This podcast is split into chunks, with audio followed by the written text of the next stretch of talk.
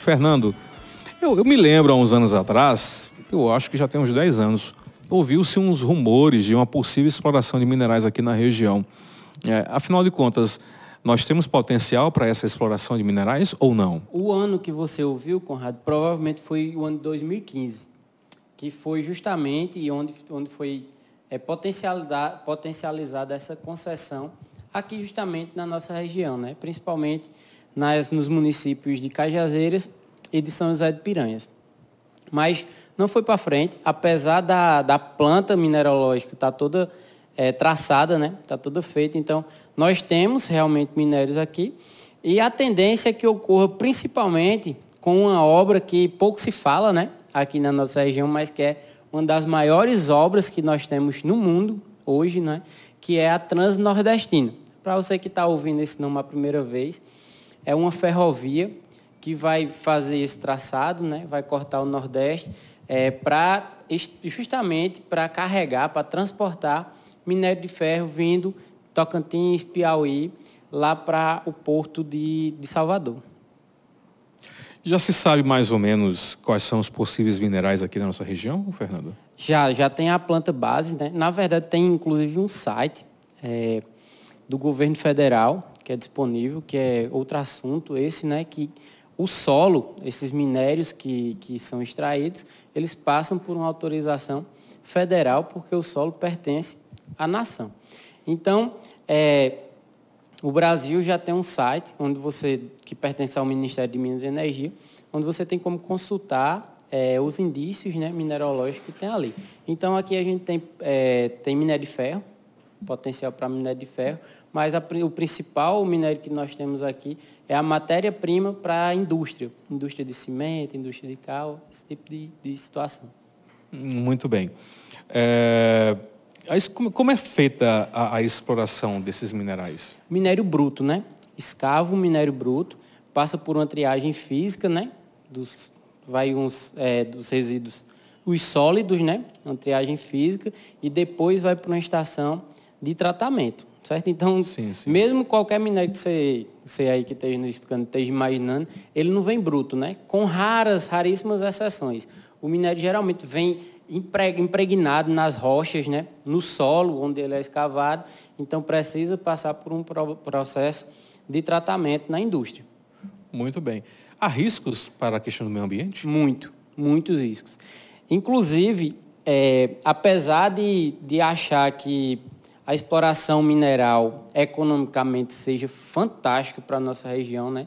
haja visto que todos os, os locais que existe essa mineração se desenvolve financeiramente, mas é, é um risco gigantesco para as pessoas, para o meio ambiente, para a natureza, porque a extração mineral, é, eu digo sem medo de errar, que é uma das, das dos maiores poluidores que nós temos no planeta. E aí, pode ter certeza que quando eu falo isso, a gente já rememora né, Brumadinho, Mariana e tantos outros desastres que ocorrem justamente devido à, à extração de minério. Claro, os minérios que se extraem lá nas Minas Gerais né, é bem diferente dos que, extrai, dos que serão extraídos aqui, dos que podem ser extraídos aqui. Né? Apesar dos perigos ah, ao meio ambiente e ao próprio ser humano, que a gente faz parte do meio ambiente, há também uma perspectiva de um, de um avanço hum, tecnológico e também econômico para a região, né? Sim, sim, muito, porque é quando você se explora, por exemplo, a, a maior perspectiva que eu vejo né, de, de, de transformação econômica aqui na região é uma, um desvio, uma vertente, uma variante da própria transnordestina. Digamos que comece a se explorar aqui o minério, né? Vamos rezar para que tudo seja feito dentro da legalidade, né? dentro das responsabilidades ambientais, mas que se comece a explorar e dê certo. Porque a, os estudos mostram que há 70% de chance de, de converter em sucesso essa exploração. Então, vamos supor que converta. É, a Transnordestina, por exemplo, está passando no município de Lavras da Mangabeira, que fica aqui pertinho, aproximadamente 60 quilômetros. Né? Então, se, é, se prosperar essa exploração do minério, a chance, a chance de vir uma vertente da Transnordestina para pegar o minério daqui e interligar a rodovia é gigantesca. Né? Muito bom. Tem seus pontos positivos e pontos negativos. Né? Sim.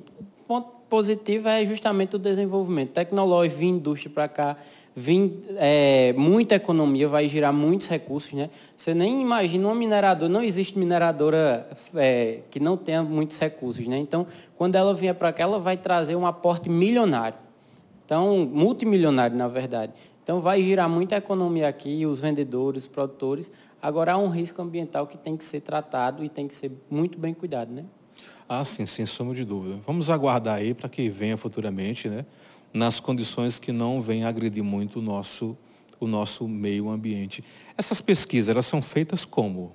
Tem os órgãos federais, né? Vinculados aos ministérios é, de, de, meio ambiente, de infraestrutura, de minas e energias, que eles têm é, a competência de fazer esses estudos. Então, é, são vários setores né, de geologia, de mineralogia, que são vinculados ao governo federal e que fazem esses levantamentos geológicos. Aonde, aonde é que exatamente entra a engenharia?